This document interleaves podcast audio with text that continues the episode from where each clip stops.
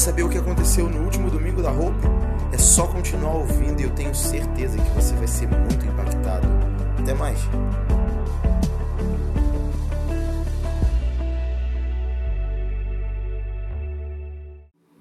Glória a Deus. Atos capítulo 11, versículo 25. Nós vamos ler os versículos 25 e 26 e o que eu quero falar hoje é sobre o verdadeiro estilo de vida cristão. Todo mundo aqui é cristão? Amém? Você que está me assistindo, você é um cristão? Amém? Então a gente precisa entender o que isso significa. Atos 11, 25. Diz assim: Então Barnabé foi a Tarso procurar Saulo, e quando o encontrou, levou-o para Antioquia. Assim, durante um ano inteiro, Barnabé e Saulo se reuniram com a igreja e ensinaram a muitos. Em Antioquia, os discípulos foram pela primeira vez chamados cristãos. Olha que coisa interessante. A gente às vezes passa por esse texto da palavra e não dá a importância que esse texto realmente tem. A gente olha e fala, ah, que legal, é a primeira vez que eles foram chamados cristãos. Mas isso é muito poderoso porque isso fala sobre família. Então preste atenção, até, até Cristo, Deus tinha relacionamento com uma família. A família de Deus na terra era a nação de Israel, era o povo de Israel, aqueles que vieram da linhagem de Abraão. Então a família de Deus até Cristo tinha a descendência de Abraão, é, a linhagem sanguínea de Abraão. E como sendo uma família, eles tinham costumes próprios.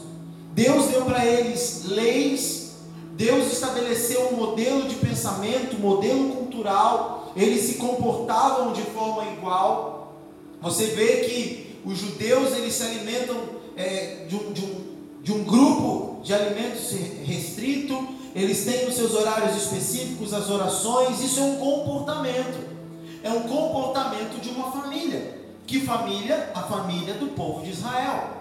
Você tem a tua família, eu tenho certeza que a tua família tem algum tipo de comportamento que é só dela. Você pode ter lá uma tradição que é só da tua família. Talvez, ah, todo domingo a família tem que comer junto. Todo domingo a gente tem que sentar na mesa. Então, cada família tem a sua microcultura. Cada família tem o seu comportamento familiar e aquilo que identifica a sua família. Assim também era a família de Deus. A família de Deus era o povo de Israel. E como família de Deus, eles estavam cumprindo, eles estavam seguindo um modelo cultural que o próprio pai tinha estabelecido por meio de Israel. Acontece que Jesus chega. E quando Jesus chega, Jesus chega nessa família. Jesus era judeu, israelita, Jesus era parte dessa família. Mas Jesus também era parte direta de Deus. E como sendo parte direta de Deus, 100% homem, 100% Deus, Jesus começa a ressignificar as coisas. Então, o que é ressignificar? Ressignificar é dar um novo significado, é dar um novo sentido. Então, como homem, ele cumpre todas as ordenanças da família de Israel. Como homem, ele cumpre todas as leis. Como homem, ele segue aquele modelo de comportamento. Ele passa pelos ensinos, ele passa por tudo. Agora, como filho de Deus, como membro da família de Deus celestial, Jesus estabelece uma nova família na terra. E a partir de Jesus, essa nova família não seria mais a família povo de Israel. A partir de Jesus, essa nova família tinha um novo nome. Que nome era esse? Cristãos. É por isso que eu e você, quando nos convertemos, nós não somos judeus. Nós não nos convertemos ao judaísmo. Nós nos convertemos a Cristo. Então, se nos convertemos a Cristo, nós passamos a fazer parte dessa família e por isso somos chamados cristãos. Agora, se somos dessa família, nós também temos comportamentos, nós também temos uma cultura, nós também temos as tradições que falam dessa família. Então Jesus, quando ele vem, ele diz: olha, a partir de hoje, a identidade da família de Deus não é mais Israel. A família de Deus agora são aqueles que são chamados cristãos, que vieram após mim. E é óbvio, esses constituem a nova Israel, ok? Então, para que a gente não entre num modo de, das pessoas começarem a julgar heresia, ah, o pastor está falando de heresia. O que eu quero dizer é que hoje, o povo de Deus, nesse momento, até que o remanescente venha, e que Israel sofra de ciúmes pelo que Deus está fazendo com os gentios, Romanos fala sobre isso, Hoje, o povo de Deus são os cristãos. E esses cristãos constituem a família de Deus, que é a nova Israel, ou a nova Jerusalém. E aí, no futuro, os judeus que forem salvos mediante Cristo, que passarem por Cristo, estaremos todos juntos sendo um único povo. Mas, como hoje nós somos esse novo padrão, como hoje nós somos esse novo povo, Jesus ressignificou todas as coisas Jesus ressignificou a lei, Jesus ressignificou algumas leis, Jesus anulou outras leis. Então, que tipo de padrão de comportamento que nós temos que ter? Qual é de fato o estilo de vida de um cristão? Bem, deixa eu fazer alguns paralelos. Então vamos lá. A partir de Jesus, o sangue não precisava mais ser derramado para sacrifício. Então, a família de Israel, o povo de Israel, até hoje derrama sacrifícios. Eles precisam derramar sangue para expiação dos seus pecados. Agora, a partir de Cristo, não é mais necessário derramar sangue, porque o sangue de Jesus é suficiente. Vamos de novo. A partir de Jesus, para o reino dessa família avançar, não era mais necessária a morte de estrangeiros ou inimigos. Vamos lá. Se você olha para Deus, para o posicionamento, para a postura de Deus no Antigo Testamento, parece que você tem dois deuses diferentes. Então, Deus no Antigo Testamento era para que a minha família cresça, os estrangeiros não podem entrar aí. Para que o, o reino de Davi cresça, tem que matar os inimigos. Não é assim? Só que a partir de Jesus, isso não acontece mais dessa forma. Por quê? Efésios 2,14. Pois ele é a nossa paz, o qual de ambos fez um e destruiu a barreira, o muro de inimizade. Se antes os estrangeiros eram mortos, hoje não há mais um muro que divide no pátio do templo, porque nós seríamos esses estrangeiros mortos. Mas a bondade de Deus nos alcançou a bondade de Deus nos amou. E ao invés de sermos estrangeiros mortos pela família de Deus, nós fomos os estrangeiros reconciliados. Nós somos os estrangeiros que entramos na família. E por que, que esse reino não precisa mais matar pessoas? Porque aqueles que são dessa família, eles mesmos precisam morrer para si mesmos. Então o reino de antes você tinha que matar o estrangeiro para o reino se estabelecer e ganhar cidades. Mas no reino de Deus, no reino da família de Israel acontecia assim, mas no reino de Deus é preciso nascer de novo. Mas para nascer de novo tem que morrer. Então não preciso que alguém me mate, sabe por quê? Porque eu mesmo me entrego. Não preciso que ninguém me mate, porque eu mesmo me entrego. Então, se antes os nossos inimigos mereciam morrer, agora nós somos ensinados por Jesus a amar os nossos inimigos e nos entregar. Então você começa a perceber que há uma diferença nisso. Você começa a perceber que não é que Deus mudou, é que nós chegamos, é que o Filho veio, e que ao invés de ser uma família humana como a família de Israel, agora é a própria família de Deus. Então, se antes os homens não conseguiam compreender Deus, a partir de Jesus nós vemos o Pai. Então, se Jesus ele começa a estabelecer padrões, e eu já falei aqui, por exemplo, sobre morte, vamos compreender um pouco mais a fundo qual é esse padrão que Jesus estabelece. Abre comigo Lucas capítulo 9, versículo 23. Lucas capítulo 9, versículo 23. A gente vai ler o versículo 23 e o versículo 24.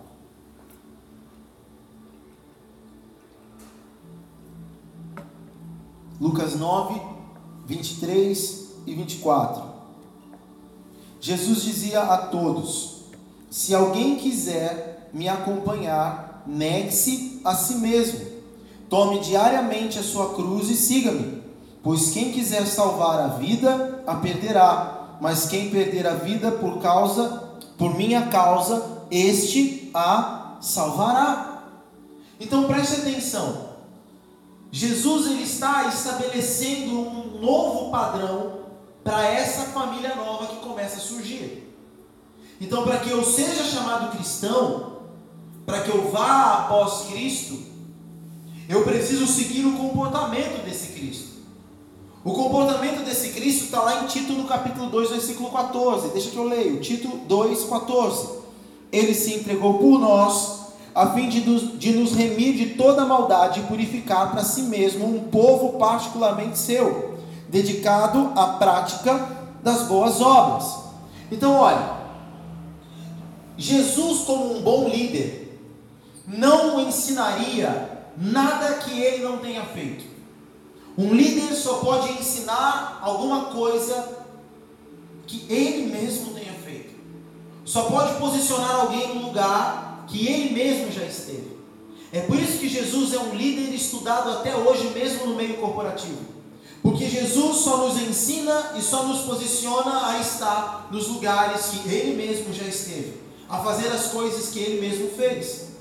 Então, lá em Lucas, no capítulo 9, ele está falando: se você quer vir após mim, se você quer fazer parte da minha família e carregar sobre si a marca de fazer parte da minha família, eu estou te dizendo que o caminho é negar a si mesmo.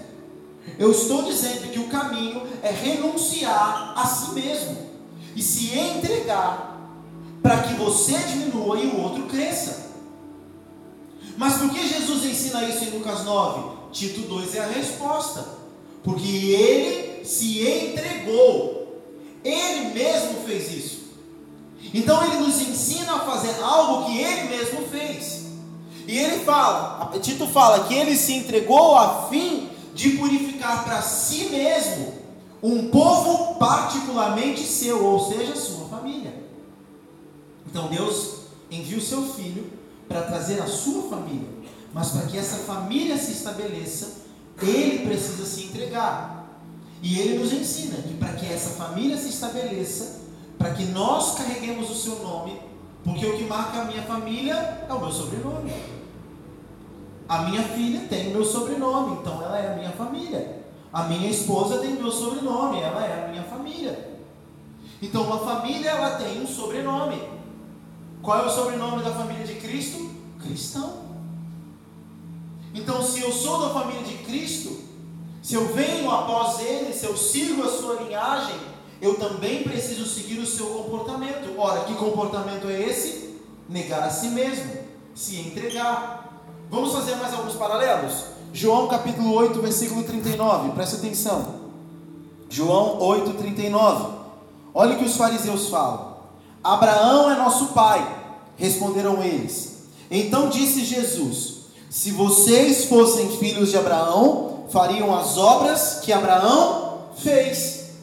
Olha que demais. Jesus está testificando essa palavra.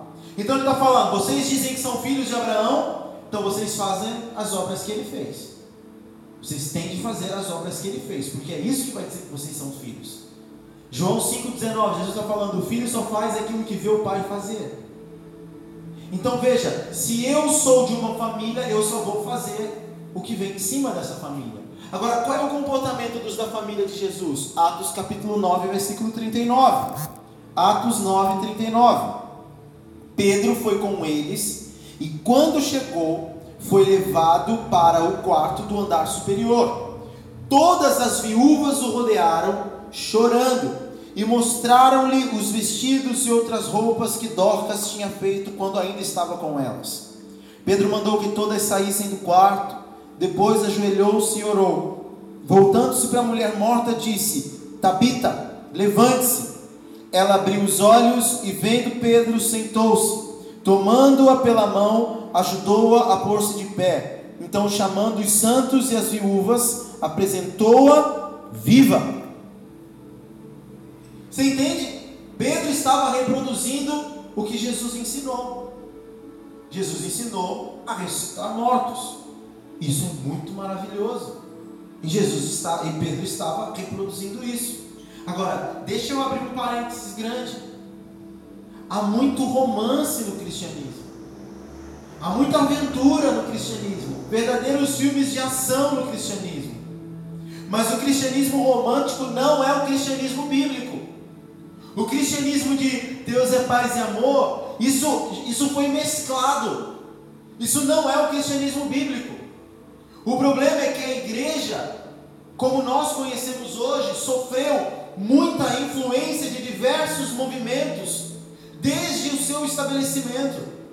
A igreja, quando se separa do Oriente e o Império Romano começa a exercer influência sobre ela, a igreja começa a ter um movimento de, de, de, de apregoar, de estabelecer um pensamento grego, um pensamento filosófico, um pensamento de relativismo dentro de todas as coisas. Isso contamina a essência do cristianismo.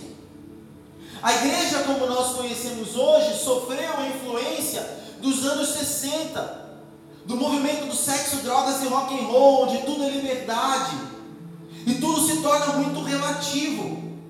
O fato é que nós precisamos nos levantar como uma igreja que defende a realidade bíblica uma igreja que defende o cristianismo como o cristianismo é, e assim como Jesus ressignificou a família de Deus, nós precisamos ressignificar o que é o cristianismo.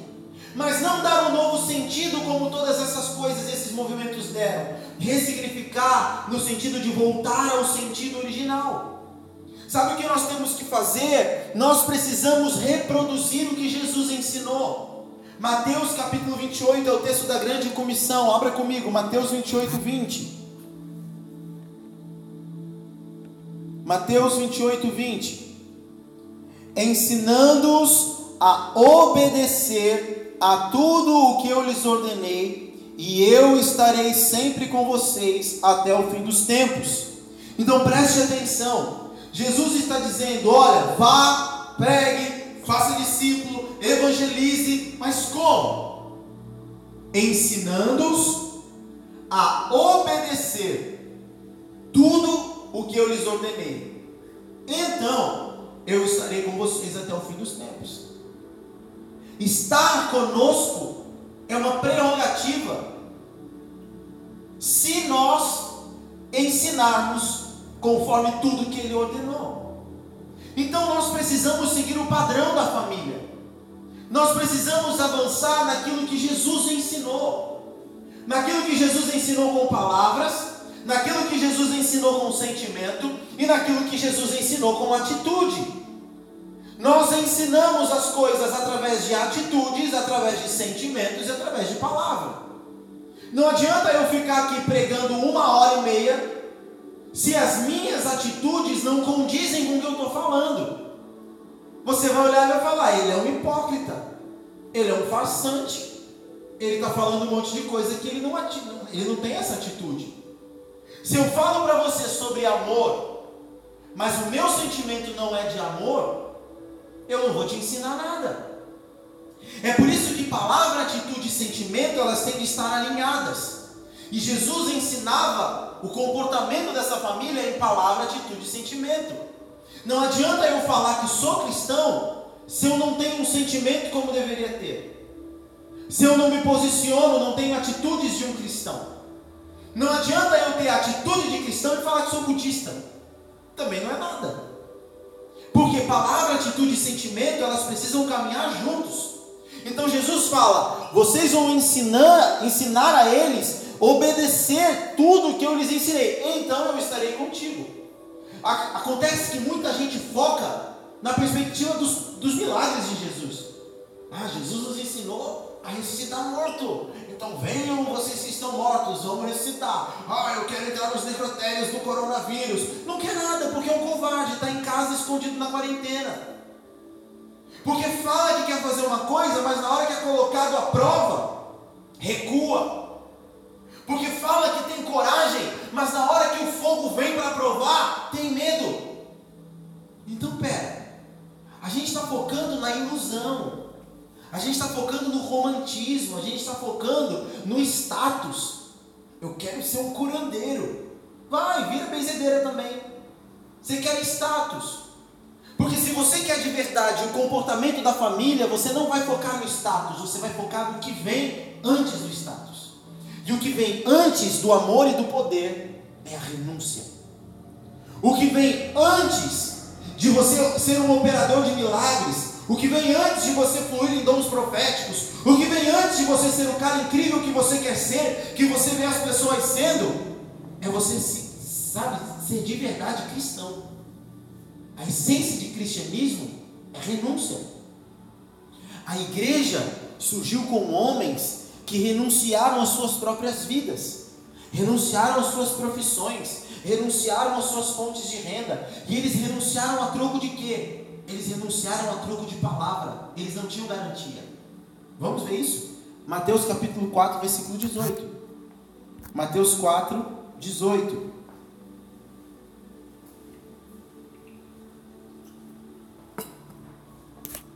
Andando à beira do mar da Galileia, Jesus viu dois irmãos, Simão, chamado Pedro, e seu irmão André. Eles estavam lançando redes ao mar, pois eram pescadores. E disse Jesus: Sigam-me, e eu os farei pescadores de homens. No mesmo instante, eles deixaram as suas redes e o seguiram. Indo adiante, viu outros dois irmãos, Tiago, filho de Zebedeu, e João, seu irmão. Eles estavam no barco com seu pai Zebedeu, preparando as suas redes. Jesus os chamou e eles, deixando imediatamente o barco de seu pai, o seguiram. Está entendendo como a igreja cresce? Como a igreja surge? A igreja surge porque homens imediatamente, imediatamente largaram tudo o que tinham e seguiram uma pessoa que eles não sabiam nem quem era. Jesus não tinha começado quase nada ainda. Jesus estava só, sabe? Um cara de 30 anos, irmão, 30 anos. Jesus começa o ministério com 30 anos.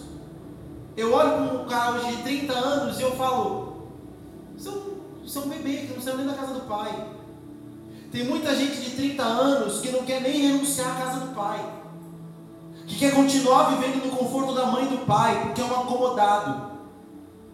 Então, a gente não quer renunciar ao conforto da nossa vida. A gente quer pedir garantia. Mas se eu for, o que, que vai me prover? Se eu for, como vai ser o meu salário? Ah, Deus está me chamando para o ministério, mas como vai ser minha vida? Deus, você vai me dar o quê? Deus não deu garantia nenhuma para eles. Deus só falou: vem me segue. E imediatamente eles seguiram. É assim que a igreja surge com homens que renunciaram tudo. Eles renunciaram a sua família, eles renunciaram o seu, o seu emprego, a sua fonte de renda, eles renunciaram a sua própria vida para viver a vida do Filho de Deus. Eles entraram na família quando eles deixaram as suas famílias. Quando nós deixamos as nossas coisas, nós somos dignos de ir após Ele. Assim a igreja surge. Mas aí veja, ela é estabelecida quando o próprio Jesus renuncia à sua vida. Porque a igreja surge com os discípulos, mas ela não poderia ser estabelecida se o filho não se entregasse. Então, o próprio Jesus renuncia à sua vontade pela vontade do Pai. Mateus 26, 39. Mateus 26, 39. Indo um pouco mais adiante, prostrou-se com o rosto em terra e orou: Meu Pai se for possível, afasta de mim esse cálice. Contudo, não seja como eu quero, mas sim como tu queres. Irmão, a real, se Jesus quisesse, se Satanás, sei lá o que, irmão, é óbvio que ele sendo Deus, ele venceria. Tá? Vamos levantar uma hipótese idiota aqui, quase herege. Se Jesus quisesse, ele podia renunciar e fazer a sua vontade. Mas ele decidiu fazer a vontade do Pai. O próprio Filho de Deus renunciou a algo. O próprio Filho de Deus disse: Olha, esse é o comportamento que eu espero da minha família. Renúncia da própria vontade por uma vontade maior. Que vontade é essa? A vontade de Deus. Então, se você quer ir após Cristo, você precisa negar as suas vontades e assumir a vontade do Pai. Porque é isso que Jesus ensina.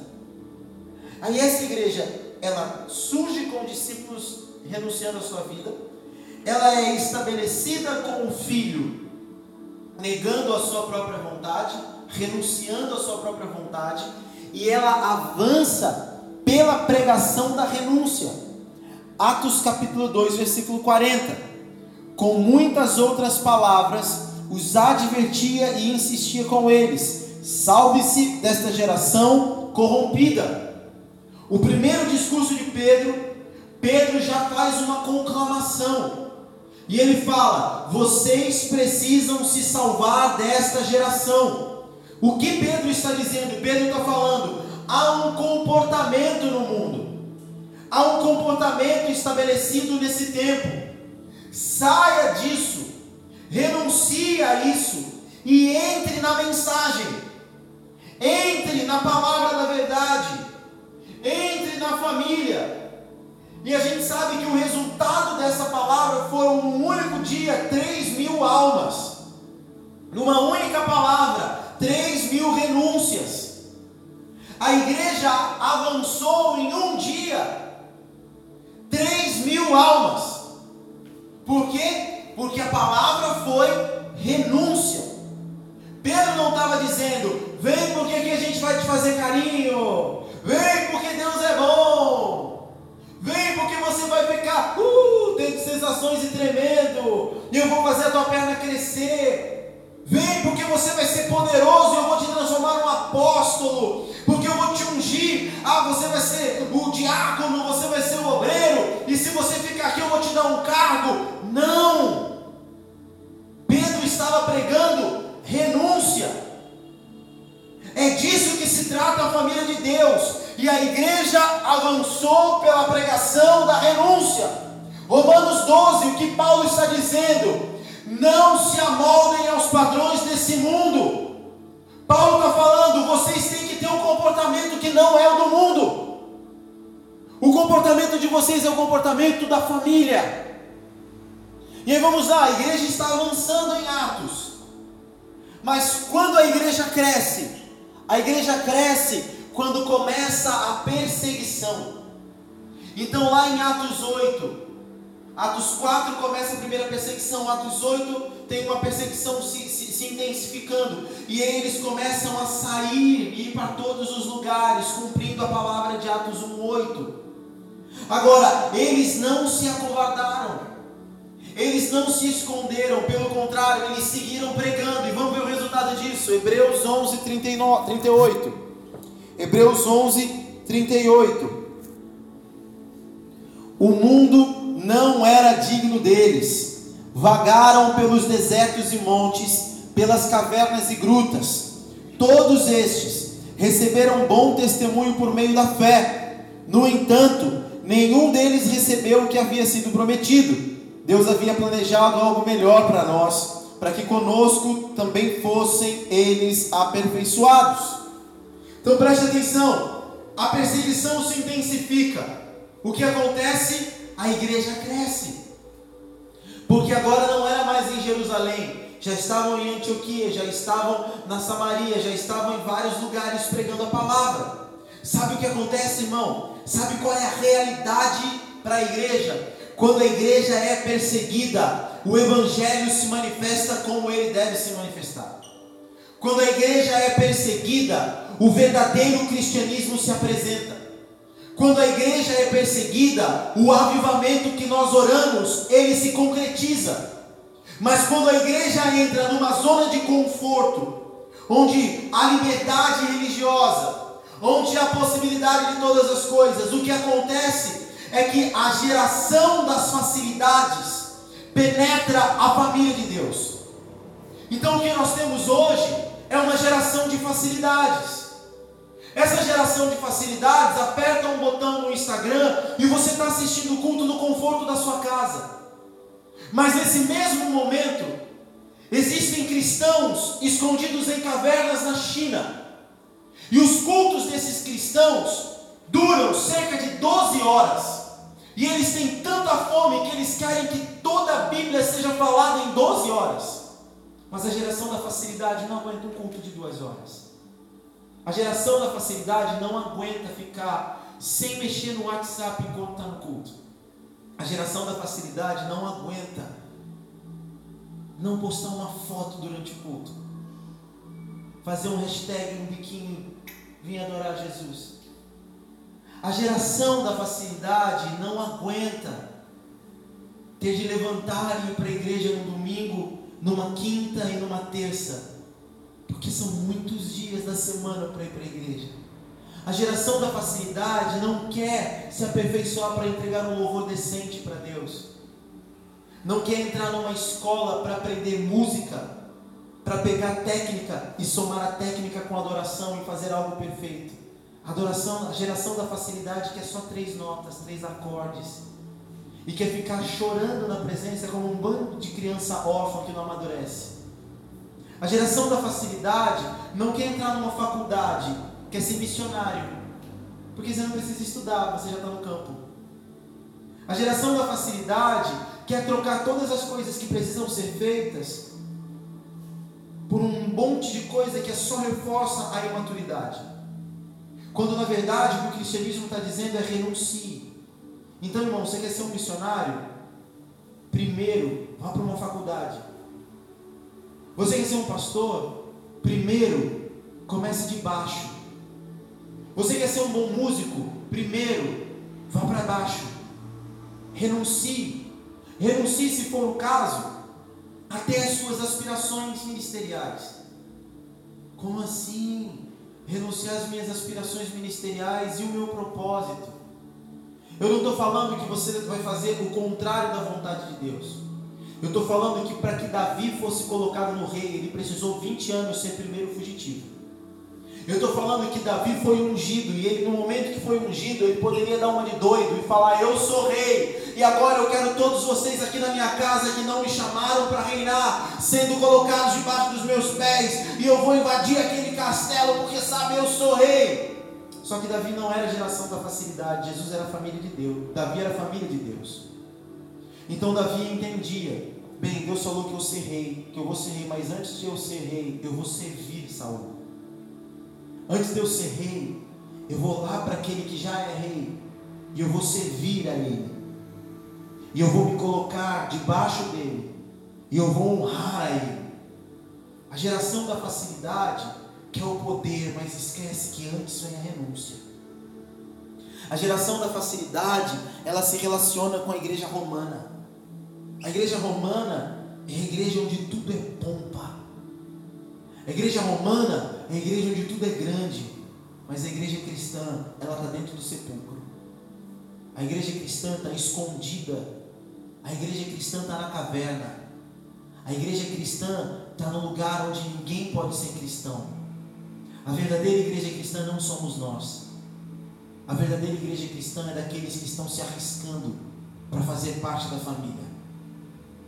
E aí eu quero te fazer uma pergunta: qual o risco que você está correndo hoje para fazer parte da família? Existe um testemunho, e esse testemunho marcou a minha vida. Eu vi esse testemunho no documentário. Uma jovem muçulmana se converteu, mas ela não podia contar para os seus pais. Então ela vai para casa e ela começa a dar uma fugida para ir para o culto e voltava para casa e voltava. E aí depois de um tempo, ela está na mesa com os pais e ela fala: Eu preciso fazer um comunicado. Eu sei que vocês vão me colocar para fora de casa. Eu sei que vocês vão me deserdar. Eu sei que eu não vou fazer mais parte dessa família. Mas já não dá mais para esconder. Jesus entrou na minha vida e eu me tornei cristã. E na hora o pai chorando olha para ele e fala: Eu sei. Eu já sabia disso. E eu sei que esse Deus que você serve, ele é, ele é verdadeiro. E a menina pergunta por quê, e ele fala, porque há 30 dias todos os dias eu estou envenenando a sua comida e você come e nunca morreu? Que risco você está correndo? Que renúncia você está fazendo para fazer parte da família? Para carregar o nome de cristão. Veja, dos dez mandamentos, não use o nome de Deus em vão. Será que nós estamos falando que somos cristãos em vão? O verdadeiro estilo de vida do cristão, irmão, não é para ir conferência. O verdadeiro estilo de vida do cristão não é orar por avivamento. O verdadeiro estilo de vida do cristão não é fazer perna crescer, gente ser curada. Isso também faz parte. Mas o verdadeiro estilo de vida do cristão é negar a si mesmo, é servir ao próximo, é honrar aquele que está na caminhada há mais tempo. É verdade que Deus nos ama. Provérbios 8,17. Amo os que me amam e quem me procura, me encontra. A gente entra nesse lugar de Deus me ama. E a gente fica no lugar de Deus me ama. Então Deus me ama. Deus me ama porque eu sou um acomodado. Deus me ama porque eu sou um relaxado. Deus me ama porque eu não tenho zelo. Deus me ama porque eu sou qualquer coisa que eu não deveria ser, pastor. Deus me ama. Sim, Deus ama. Mas vamos entender quem Deus ama de verdade? Porque Provérbios 8 está falando: amo os que me amam. Agora vamos lá, João capítulo 14, 21. João 14, 21. Guarde isso. Deus está falando: amo os que me amam. Ok? João 14, 21. Quem tem os meus mandamentos e lhes obedece, esse é o que me ama. Aquele que me ama será amado por meu Pai, e eu também o amarei e me revelarei a ele. Então Deus ama todo mundo? Quem acha que Deus ama todo mundo? Não. Deus ama aqueles que o amam. Mas quem ama a Deus? Aquele que guarda as suas palavras e as obedece. Então Deus ama aquele que segue o padrão da família. Aquele que guarda a palavra, mas que também pratica a palavra. E qual é a palavra, a principal palavra de Jesus? Qual é a boa nova de Jesus? Qual é a boa nova do Evangelho? que o Filho de Deus veio para a terra e morreu, e ao terceiro dia ele ressuscitou. A boa nova, a ordenança, a palavra, o ensino de Jesus é: eu vim para morrer. Então, se eu quero ser amado de Deus, a primeira coisa que eu preciso entender é: eu tenho que morrer.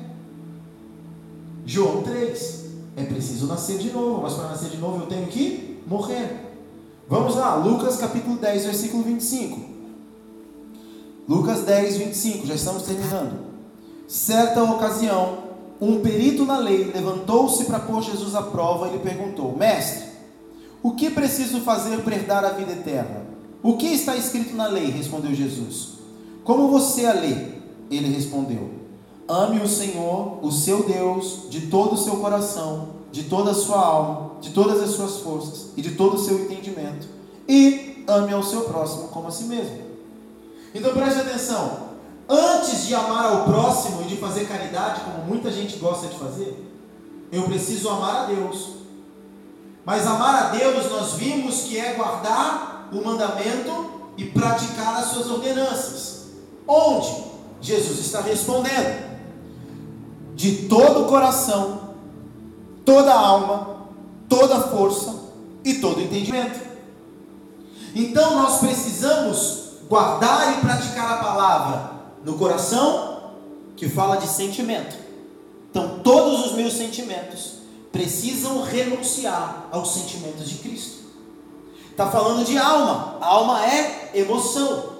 Todas as minhas emoções precisam se sujeitar às emoções de Cristo. Ai, mas eu não estou me sentindo bem. Não importa o que você está se sentindo, o Espírito Santo é um espírito de alegria. Então você precisa se alegrar, mesmo que você não esteja feliz, você precisa fazer a obra de Deus feliz. Mesmo que você esteja com o teu ovinho virado, que acordou do pé esquerdo, pé direito, pé esquerdo, você precisa ser cheio do bom humor, porque Jesus não é ranzinza. Deus não está de mau humor, Deus está de bom humor. Então você precisa se sujeitar à emoção do Espírito. Ah, eu não quero falar para aquela pessoa. Eu vou falar agora. Terceiro, forças. Então, sujeitar, amar a Deus de toda a nossa força, isso está falando sobre o nosso corpo. Você precisa renunciar o seu próprio corpo. Tenho muitas dores. Ai, eu acordei com muita dor de cabeça hoje, não vou fazer devocional. Ai, minha sinusite está atacada, não vou nem orar hoje. Irmão, se você não consegue vencer o seu corpo, você não vai conseguir vencer demônio. Se você não consegue vencer o seu corpo, você não vai conseguir vencer as guerras que têm que ser vencidas. Então, se você quer fazer parte da família, ame a Deus de coração, todo o coração, toda a alma, toda a força e todo entendimento.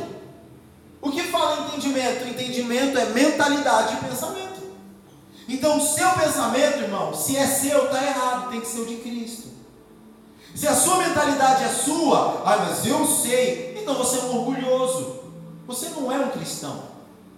Porque se eu tenho os pensamentos de Deus, se eu tenho a mentalidade dele, então eu sou um cristão. Mas se eu tenho a minha mentalidade, o meu pensamento, a minha forma de ver a vida, então o que eu sou é um orgulhoso. Você está entendendo isso? Agora, eita, volta. Nós precisamos renunciar. Renunciar as nossas emoções pelas dele, os nossos sentimentos pelos dele, o nosso próprio corpo por ele, os nossos pensamentos e a nossa mentalidade por ele. Não há relativismo na obra. Não, não há relativismo na família. Ai, não, mas pastor, isso é relativo. Não, a verdade de Deus não é relativa, ela é a verdade de Deus. A sua pode ser relativa. A de Deus é de Deus. Então, se a verdade de Deus é a verdade de Deus, não há relativismo. Para fazer parte da família, não há relativismo. Então, Fulano pode fazer isso, Ciclano pode fazer aquilo? Não, todo mundo tem que fazer a mesma coisa. Então, Fulano pode mais, outro pode menos, porque Fulano é isso, outro. Não, não, não, não é assim que funciona. Não é relativo. Ah, então, Pode abortar? Não pode abortar? Mas fulano, não, não, isso não está em jogo aqui. Verdades de Deus são absolutas, nunca relativas. A família de Deus, ela está pautada em algo que não é relativo. A verdade, a vida cristã, ela é absoluta. E se a vida cristã é absoluta, a comunidade dos cristãos também deve ser. A comunidade dos cristãos não pode ser relativa. A comunidade dos cristãos não pode fazer o que quer. Você não pode fazer o que você quer. Eu não posso fazer o que eu quero. Uma das coisas mais difíceis para mim é justamente não fazer o que eu quero. Porque quando o Senhor falou comigo sobre sair de onde eu era, eu falei, agora eu vou poder fazer a igreja do jeito que eu quero. E eu quebrei a minha cara em três foi, foi, foi, foi, foi, foi. Porque tudo que eu vivo hoje não é o que eu quero. Eu gosto. Eu aprendi a gostar. Mas não é o que eu quero. Sabe o que eu queria? Eu queria punir pessoas. Sabe o que eu queria? Eu queria poder botar uma placa, fazer um negócio muito doido, um trabalho de mídia incrível. Sabe o que eu queria? Eu queria botar o dedo na cara de um monte de pessoa e falar dos pecados de todas as pessoas, esquecendo dos meus próprios pecados. Isso era o que eu queria. E isso para mim seria um modelo de igreja padrão. Mas eu entendi que a família de Deus não se comporta dessa forma. Eu entendi que a família de Deus se comporta com honra, e isso para Deus não é relativo, é absoluto. Que a família de Deus se comporta com liberdade, e isso não é relativo, é absoluto. Que a família de Deus se comporta com renúncia, e isso não é relativo, isso é absoluto.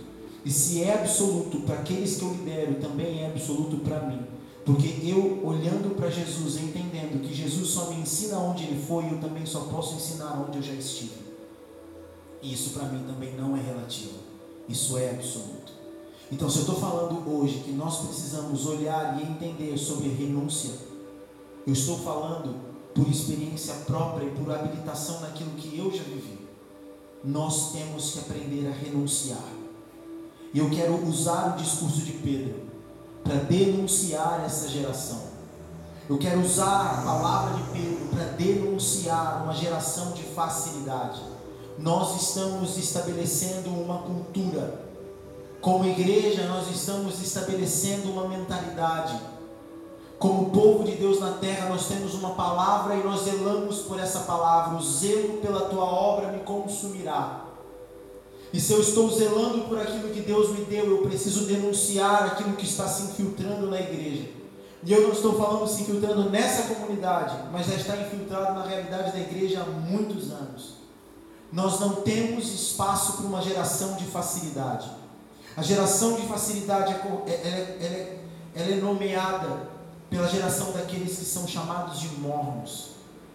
Os mornos que serão vomitados. Os mornos que dizem que são uma coisa, mas que na verdade não são nenhuma coisa e nem outra. Que eles estão em cima de um muro. Essa é a geração da igreja ocidental. Mas se há uma palavra que nós temos que zelar, nós vamos zelar por essa palavra.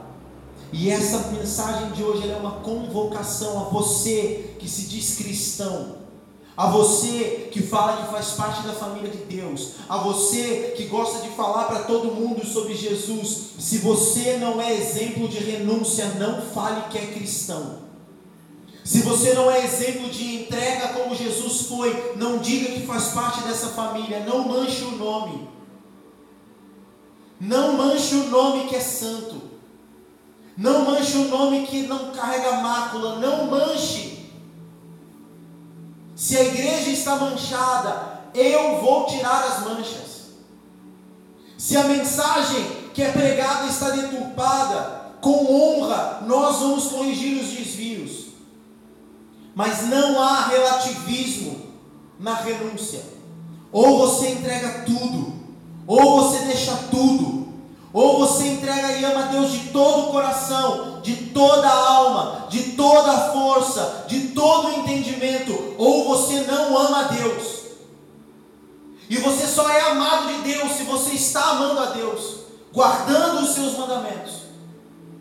O que você pode muitas vezes contar é com a misericórdia de Deus, porque a misericórdia se renova a cada manhã e ela está aí para todo mundo. É pela misericórdia de Deus que nós não somos consumidos. Mas para experimentar o amor de Deus, para experimentar Cristo presente, como ele fala em Mateus 28, então eu estarei com vocês por todos os dias. É preciso amá-lo e ser amado por ele. Mas só é amado por ele aquele que vem após ele. Só é amado por ele aquele que faz o que ele fez e que guarda o que ele ordenou. Então eu quero que você olhe para a sua vida hoje. Feche os teus olhos aí no teu lugar. E nós vamos fazer algo muito profético. Muito profético. Se você está na tua casa, deixe esse telefone aí no lugar de lado. Eu não quero você olhando para ninguém, eu não quero você olhando para mim, eu quero você cultuando a Deus agora. Então põe esse telefone de lado, só me ouve. Se você recebeu essa palavra no teu espírito, se você ouviu e se analisou, se autoexaminou, se você permitiu que essa mensagem lesse o seu interior e verdadeiramente apontasse em você a mediocridade do ser humano, porque a geração das facilidades faz com que a gente seja medíocre. Medíocre é quem está no meio. Medíocre é quem não está fazendo o que tem que fazer e também não está deixando de fazer. Medíocre é quem está no meio. Se você deixou que essa palavra te lesse, e você está falando, eu sou medíocre, eu não estou indo até o ponto que eu tenho que ir eu não estou fazendo de verdade até o ponto que eu tenho que fazer. vou pedir que você, aí onde você está, você fique de pé. E você põe a mão no seu coração. Isso é um sinal, como se você estivesse vindo até Ele. Se você olha para a tua vida e você fala, Deus, eu estou acomodado. Eu estou acomodado no meu chamado. Eu estou acomodado no meu ministério, eu estou acomodado na tua vontade, eu estou acomodado na minha própria vida. Eu já tinha que ter saído de casa, eu já tinha que estar morando sozinho, eu já tinha que ter um emprego decente, Eu já tinha que estar casado essa hora, mas eu sou um filhinho de mamãe. Eu estou acomodado, eu sou, eu sou a patricinha, eu sou a, a, a infantil, a debilóide. Eu preciso renunciar a isso. Fique em pé no teu lugar e põe a mão no teu coração. Essa é uma noite de morte. Hoje, o que eu quero pregar aqui é morte. Porque só dá para viver com Cristo se você morrer. Mas não é morrer num único dia, é morrer todo dia. Não tem um dia que eu não seja confrontado e morrer em alguma coisa. E deixa eu te falar, aquilo que eu não mato vem me assombrar depois. Aquilo que eu não mato vem me assombrar depois. Então o que eu não matei em mim se transforma no que eu tenho que vencer depois. Então deixa eu te dar uma ideia. Mata logo isso. Paulo fala em Filipenses 4 em naquilo que é bom, naquilo que é excelente, aquilo que vem do alto, o que é agradável, o que tem honra, nisso pensais. Você vai se colocar de pé, pôr a mão no coração e você vai fazer uma oração de renúncia, de morte. Mas se você não focar os teus pensamentos em Jesus, e todas as vezes que você tiver uma vontade própria, todas as vezes que seu corpo gritar, todas as vezes que o seu coração gritar, todas as vezes que a sua vontade gritar, se você não olhar para Jesus e se entregar, não adianta você ficar em pé agora. Se você não estiver realmente disposto, porque eu não prego palavra emocional. Se você não estiver realmente disposto a uma vida de renúncia, não fique de pé. É melhor que você fique onde você está. Se você não está disposto a mudar o teu comportamento com a tua esposa, se você não está disposto a mudar o teu comportamento com os teus filhos, se você não está disposto a mudar o teu comportamento no trabalho, se você não está disposto a ser uma nova criatura de verdade e seguir o exemplo de Cristo, nem se mova. Mas se você realmente quer, comece a ficar de pé agora e comece a pedir para que Ele venha sobre você e comece a rejeitar. Comece a orar rejeitando o que precisa ser rejeitado. Comece a rejeitar o que precisa ser rejeitado. Eu quero rejeitar a covardia, eu quero rejeitar a passividade, eu quero rejeitar a acomodação, eu quero rejeitar o mimimi, eu quero rejeitar o que não presta para você, Senhor. Comece a orar. Comece a orar, vamos, vamos, comece a orar. Vai entregando, e eu vejo coisas caindo, como se fossem é, roupas de soldado, mas que tem escamas. Então eu vejo coisas se desprendendo dessas armaduras. Eu sinto que há um desprender de coisas assim acontecendo. Há realmente um desprender de coisas. Sim, Senhor Jesus, ouça a oração dos santos. Ouça a oração daqueles que querem vir após o Senhor. Ouça a oração daqueles que se negam. Senhor Jesus, ouça a oração daqueles que hoje estão fazendo contigo uma aliança de entrega para defender a Sua palavra, a palavra que o Senhor nos ensinou e nos ordenou para serem radicais na fé, para serem radicais no teu amor, radicais no teu espírito. Ouça, Senhor, o que os teus filhos têm orado. Ouça a renúncia deles agora, perdoa pelo tempo que eles não entenderam.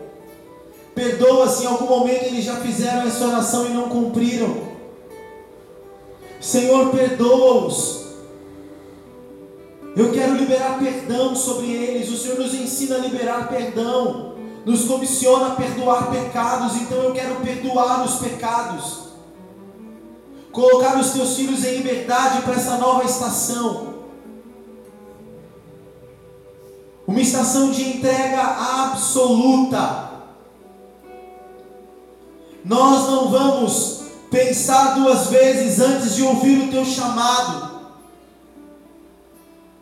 Quando o Senhor tocar a trombeta no meio do povo, nós nos reuniremos ao som da sua trombeta, não da nossa vontade. Não nos importa mais a nossa vontade. Que o Senhor cresça. Que o Senhor cresça, que o Senhor cresça. Agora, Espírito Santo, é que os teus filhos renunciaram, se esvaziaram. Agora que os seus filhos lançaram coisas aos seus pés, as mentiras que eles carregavam. Eu peço que o Senhor venha com o teu Espírito da verdade e coloque-se sobre eles agora, Espírito Santo, revista-os da verdade Ponha o cinturão da verdade no lugar certo, revista-os da verdade. Senhor, aqueles que estão com medo por terem feito essa renúncia, mostra para eles agora qual é a verdade. Como nós podemos vencer. Senhor, eu oro para que o Senhor mostre a eles como será a vida deles ao se entregarem plenamente a você. Mostra-os agora. Mostra-os, Senhor, mostra-os, dá visões, dá sonhos, dá sentimentos, dá sinais de consciência, pensamentos inspirados. Mostra como é uma vida para daqueles que se entregam. Mostra, Senhor. Eu sei que o Senhor chamou aqueles discípulos e não deu garantia. Eu não estou te pedindo por uma garantia, eu só estou pedindo, mostra a sua glória. mostra como é uma vida de entrega. Mostra os ônus e os bônus. É tão bom te adorar. É tão bom escolher não ter vida para ter a tua vida. É tão bom não ter família para ser sua família. Senhor, eu não me arrependo de nada. Mesmo dos meus erros, eu sei que o Senhor convergiu tudo ao teu propósito. Eu não me arrependo das minhas noites, eu não me arrependo dos meus dias, eu não me arrependo da minha falta de dinheiro, eu não me arrependo das minhas entregas, eu não me arrependo de ter confiado em quem me frustrou, em quem abusou de mim. Eu não me arrependo, porque eu sei que em cada uma dessas coisas eu continuo tendo uma vida de entrega diante de você. E eu continuo me entregando, obedecendo a tua voz, mesmo, mesmo que eu não tenha parceria. Mesmo que eu não tenha portas abertas, mesmo que eu só encontre dificuldades, eu só preciso olhar para você e me submeter à sua vontade para minha vida. A sua vontade é o meu alimento. A sua vontade é a que me sustenta. A sua vontade é a minha alegria dos dias. Eu te amo, meu Jesus. Aleluia. Nós vamos encerrando por aqui. Que o Senhor te abençoe e te guarde. Que a graça e a paz do Santo Espírito da promessa esteja sobre a tua vida, sobre a tua casa, sobre a tua família. Eu te abençoo, te envio para a melhor semana de todas. Fiquem com Deus. Tchau, tchau.